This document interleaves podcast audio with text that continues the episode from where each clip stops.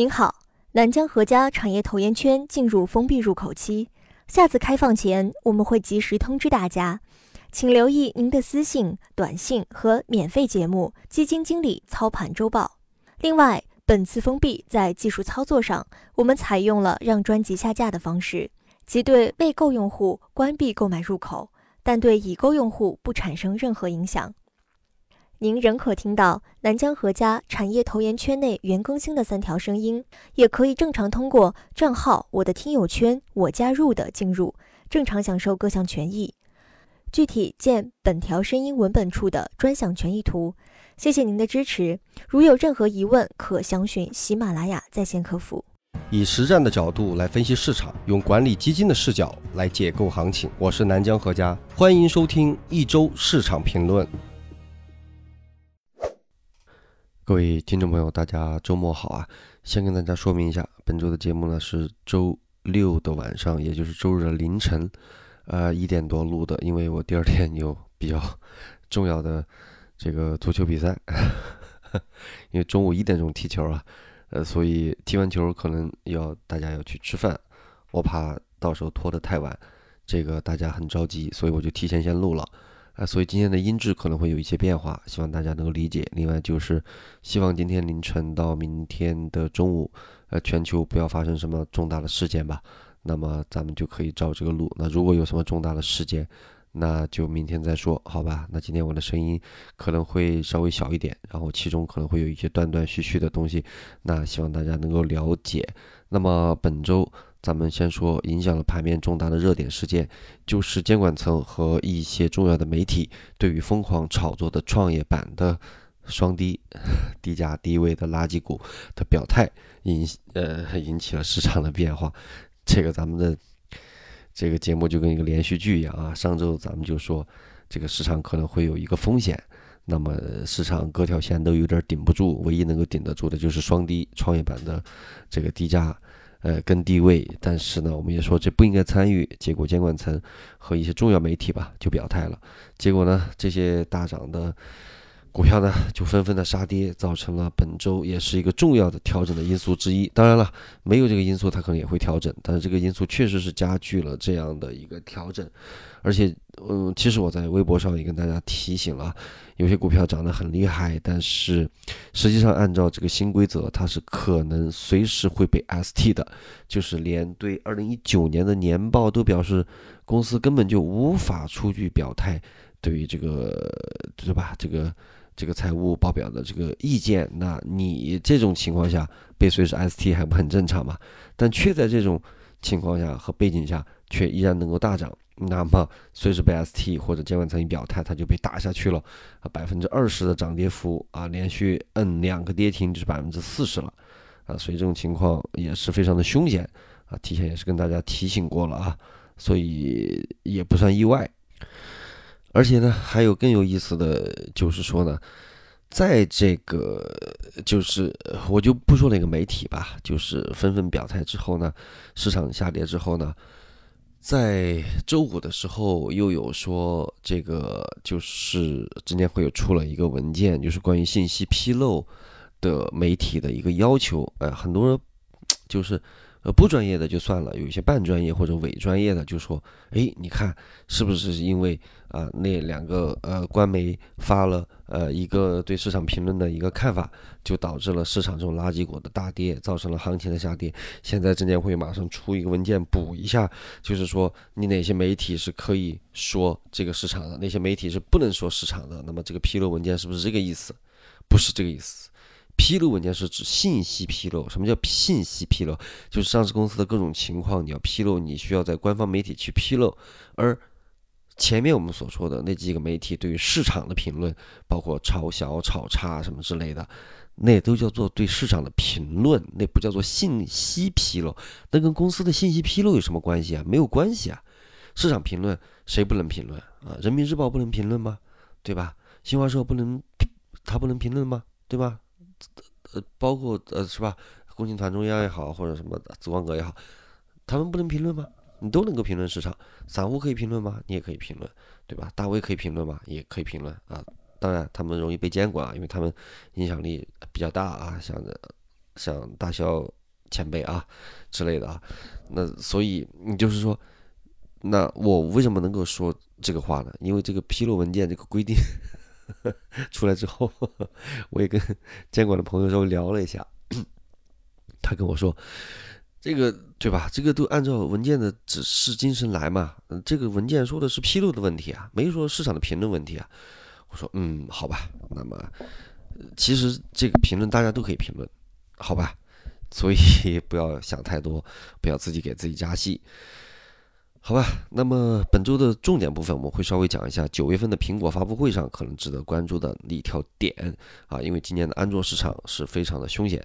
呃，就是因为各个啊，就是对于科技反制啊，包括对这个华为的这些影响，所以我们说一下这个苹果，苹果的五 G 今年是一个放量的一个点。我们来说一下苹果的问题。本周的主线还是创业板的游资品种，也就是双低，低价跟低位。新制度放开涨跌幅之后呢，小盘低价股炒作，而且伴随监管之后的这个剧烈的波动啊，这这是本周的 这个主线。上周咱们也做了这个。提前的说明，那之前方面呢？光伏是穿越“十四五”的规划，要上调新能源发电的比例而上涨，具体的比例和传闻大家去查。那么今年光伏本来就是一个景气周期，谁知道“十四五”的这个规划？实际上“十四五”制定文件的这个这个也不多聊了吧？反正能够看到的就能看到了，有些内部的，反正。这个大家就各显神通了啊。那么汽车也是复苏的顺周期的补涨，航空也是经济复苏的补涨，消费是主赛道的关注高，加上趋势上行，加上有一部分龙头的业绩出来比较喜人。消费电子也就是苹果新品的临近发布，医药医疗前期经过调整后有所企稳，就是这么一个态势。上周节目咱们就是说，呃，根据上周的走势跟节目的预测做个竞争对比，上周我们就说市场有调整的需要。本周呢，周振幅是四点四，最高是三三六八，最低是三二二零，杀的还是比较狠的。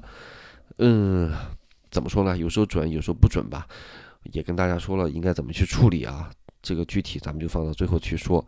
本周的说明，那么咱们从宏观、中观和微观分别说。宏观给分是六十五分，呃，上周是六十四分啊。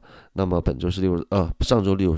六十五，本周六十四，降了一份，主要就是监管层呢加码了监管这个市场的封偏降低，呃，主要就是周三的时候，新华社发文是点评股市，说创业板巴拉巴拉巴拉巴拉巴拉巴拉巴拉巴拉，反正就嘲笑炒差，这个歪风啊，容易形成这个不好的这种示范效应，此风绝不可长，监管部门该出手时就去就出手啊，就是这么一个态势吧，那么。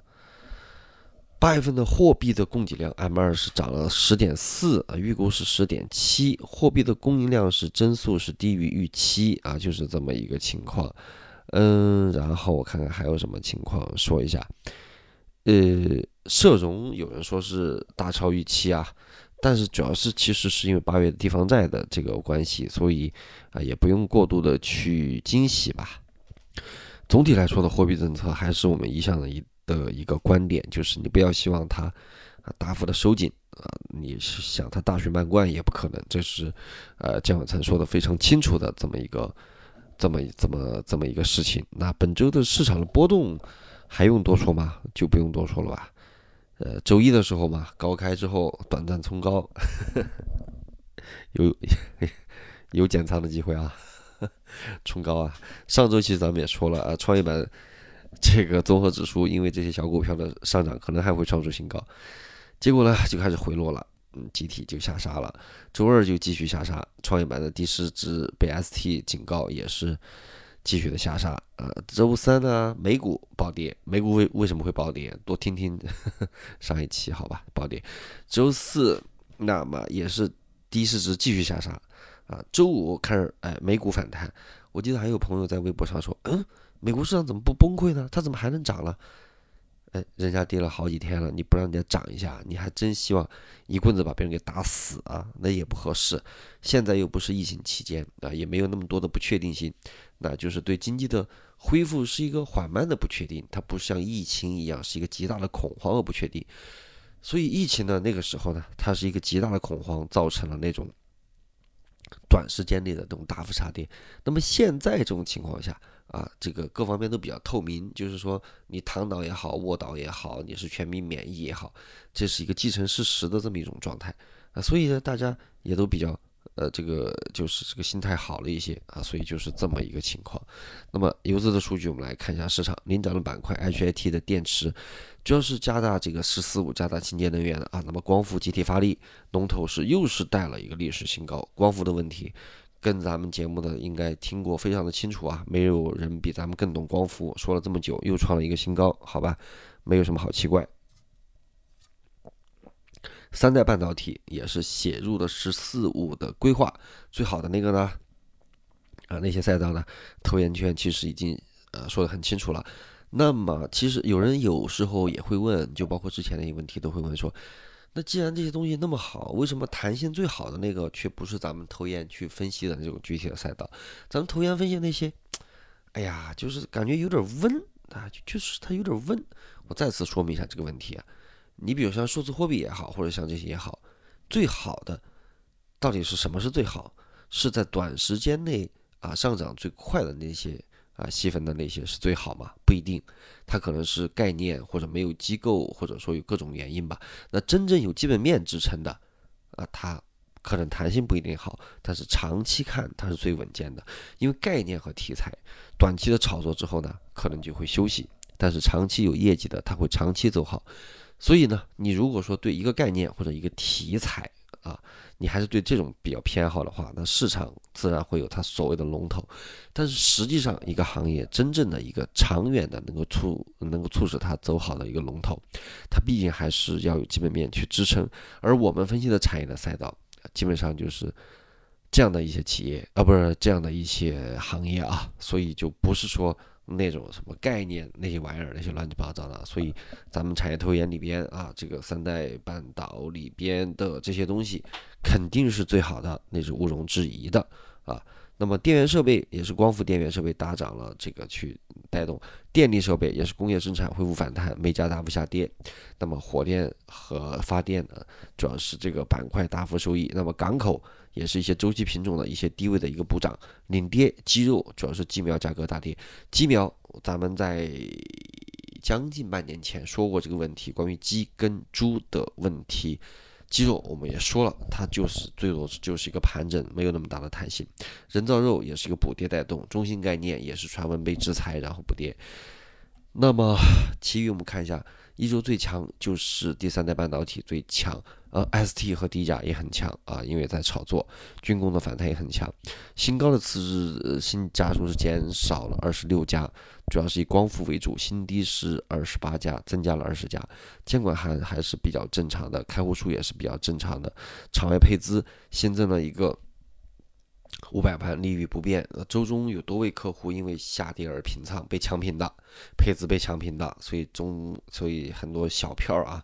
其他方面还是医药和医疗还是在加仓，那么科技和低价股，那么这些配资的人看来都是还在搞这些东西。关于咱们来从机构视角看一下市场，这个 评级变动的是没有啊。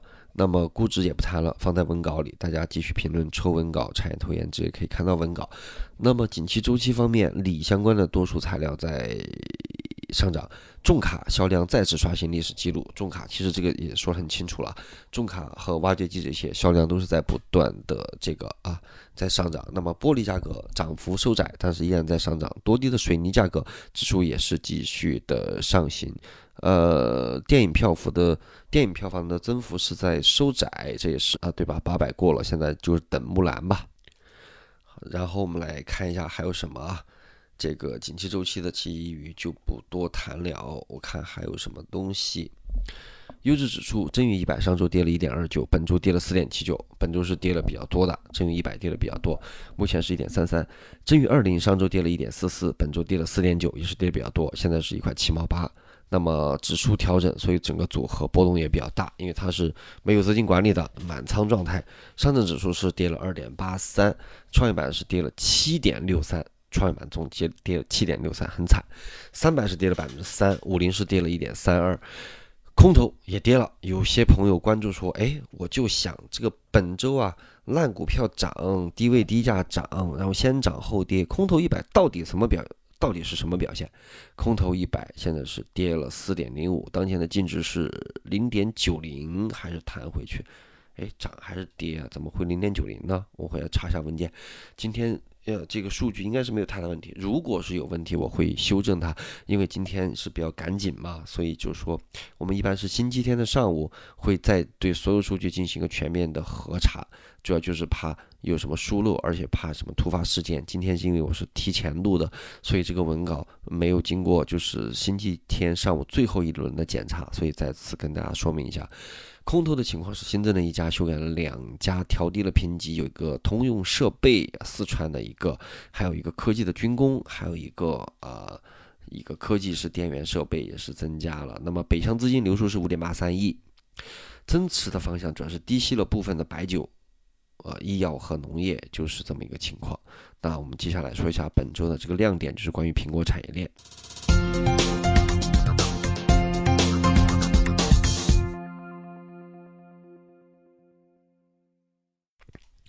我们来说一下这个苹果产业链啊，主要就是本周苹果是官网是称了，就是说十六号的凌晨一点召开新闻发布会，这是苹果今年的第二场发布会，本次的秋季发布会。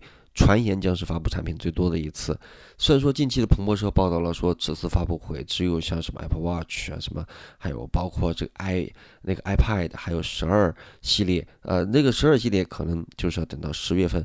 不过大家对十二已经有很多的一个期待。像我们家那个 iPhone X 用了两年多了吧，这次可能要换三到四个 iPhone 的十二，所以这个 iPhone 十二。估计因为这每年双数年是种大年嘛，对吧？所以很有可能是。那么备受期待的就是说，iPhone 十二可能会成为六年来最受欢迎的 iPhone。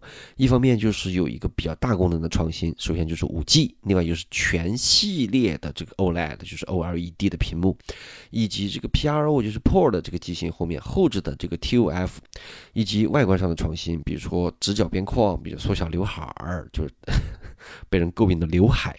然后就是新增的深蓝的配色，另一方面就是二零一九年，苹果以定价的策略转向更加的亲民。经过测算，超过十亿的存量的 iPhone 用户中，持有二零一七年及更早机型的 iPhone 用户占到了百分之七十二。也就是说，持有三年以上的 iPhone 呢，这个机型是代表有百分之七十二，所以有对应有比较大的潜在的换机的需求。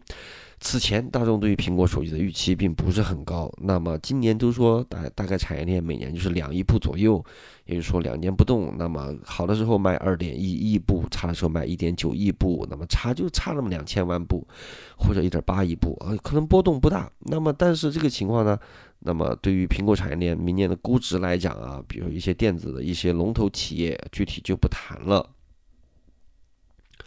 那么这种所谓警戒度很高的嘛，可穿戴就显得性价比比较高。呃，因为可穿戴设备普遍的估值到明年的话就是二十多倍 PE，那么手机设备的供货商则是五六十倍，显得不划算。而预期就在这里，如果明年的苹果手机做到一些机构预测成为六年最好的品种，那么对应的供应链就会反而会更大。另外就是关注创新，就是无线充电的，就是这个 Air Power 的这个突破了散热瓶颈之后，啊，它的无线化这个要注意啊，就是啊无线充电的这个 Power。那么最近。也是在涨。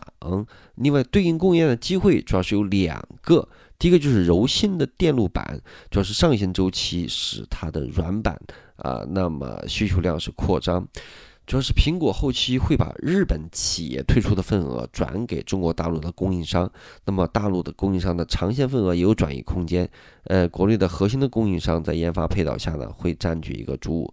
主要的一个地位啊，主要是另一方面就是头部公司近期也是在公告，它是在加码这个 Mini LED 啊，外部通信啊，汽车资源整合也有想象空间。那你想，Mini LED 包括第三代半导体，包括什么什么什么，其实都是对吧？就是就是吧是吧？产业投研的都说的很清楚。有时候我们就是说说的逻辑未必是全部的逻辑，但是实际上是看得很长远的，不用担心。好不好？那么无线充电也是要注意的，就是 iPhone 的 SE 跟 AirPods 的这个无线充电，另外就是安卓的无线充电进一步的下沉。啊，今天我就具体就不说的太多了，文字稿会比比比今天的丰富，咱们就放在这个产业里边，然后就大家就看这个文字稿就行了。反正该提醒的我也听得很清楚了。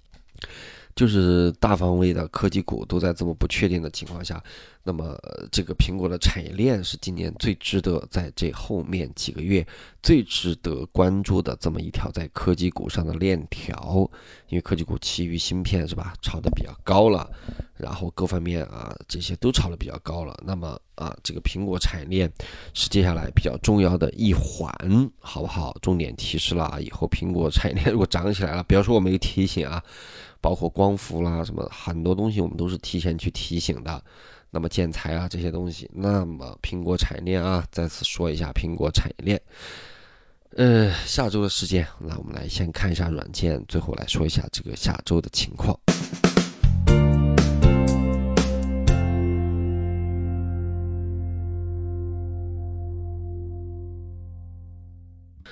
下周的预计，我们说一下。首先，我们看一下目前的从从微观上来看啊，因为现在是技术分析比较重要的时刻，所以我们还是要说一下微观上的技术。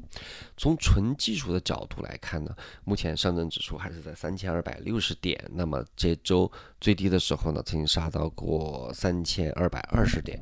那么在三幺五零啊到三四五零这么一个区间，有没有破掉呢？没有破掉。啊，所以上周我们也说了这个问题，说目前只能看到它从区间的上沿往向下的一个。趋势是比较大，那本周直接就从上沿干到了下沿，从三千三百多直接干到三千二百二，那么是这么一个情况。那目前这个跌势停止了没有？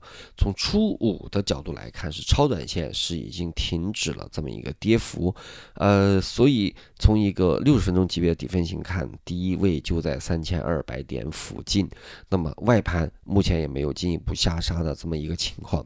如果下周能够在外盘保持安稳的情况下，国内和国际的动荡也没有什么太大的变量下，应该是以三千二百点为依托，重新再次向区间开始折腾，那也就是还是三千，呃，就是三千一百五吧。但是目前三千二啊，就是三千二到三千四之间这两百点会折腾。那么只有几个变量，首先就是如果外盘在周一或者周二再次出现了百分之二点五到百分之三点五左右的一个大跌，也就是道琼斯和纳斯达克，尤其是纳斯达克。出现一个它的右肩位啊，就是从波浪分型上右肩位的这么一个大的一个下跌的话，那么国内可能还是会受影响。那么三千二可能还会进一步下挫，那么三千一百五肯定是会接受考验的。那么如果美股没有什么太大的问题，那下周正常情况下应该是在三千二到三千四之间去波动。那么具体从线索来看的话，创业板的这个低价跟低位呢，恐怕。呃，目前呃，那么就像我们说的啊，这个并不是说不能让官方说，不能让官方评价，大家也不要想说，哎，是不是什么媒体披露这个玩意儿一出来啊，低价是不是又能炒了？没有那回事儿啊，绩效跟绩差还是不行啊，就是绩差的还是不行。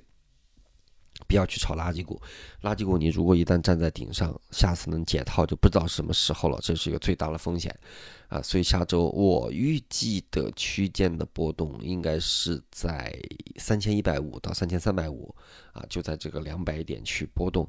那么重点还是不要去看那些垃圾股，重点是看反弹，呃，就是调整。到位的一部分这个消费医药啊，包括像疫苗这些跌了啊，疫苗有一些涨得多的，已经跌了百分之四十五到百分之五十了啊，疫苗股。那么科技股也有一些到位的，科技股最好的是哪些就不用说了啊。除了我们那个苹果赛道以外，当然还有啊，之后我们说的一些赛道是吧？全球都疫情在家，那么那些工作需要怎么去进行？那些赛道都是不错的，长远都是不错的。其余的科技股，那么科技股弹性比较大，也就不好说了，好吧？就是这么一个情况。所以下周，我认为就是，呃，下周总体来说不用太过的担心，因为本周已经经历了一个，呃，还算不错的这么一个调整，下周能够稍微喘息一些。那么。杀跌的变量主要是在于外围有没有继续的一个暴跌，第二就是国际的形势有没有什么太大的变动。从市场本身来讲，下周应该会好一些，还是围绕着三千二百点左右吧，就三幺五零到这个三四五零这三百点。当然，还是就说这个区间吧，这个区间来波动。那么就算是下跌，它是一个缓缓的这么一个情景。那有些已经调整了百分之二三十的票，那恐怕就跌不动了。啊，所以下周咱们再具体的去看一些情况，好吧？所以下周总体来讲，我认为啊，如果美国没有出现它的问题的话，还是相对会比较安全的，好吧？那么今天咱们的节目就到这里。最后，哎，对，最后还有一句话，就是雨果，哎，法国的大文豪雨果说，在泥土下面黑暗的地方才能发现金刚石，在深入啊，在深入缜密的这个思维中才能发现真理。那么这个雨果为什么会说在缜密中，在缜密的思维中才能发现真理呢？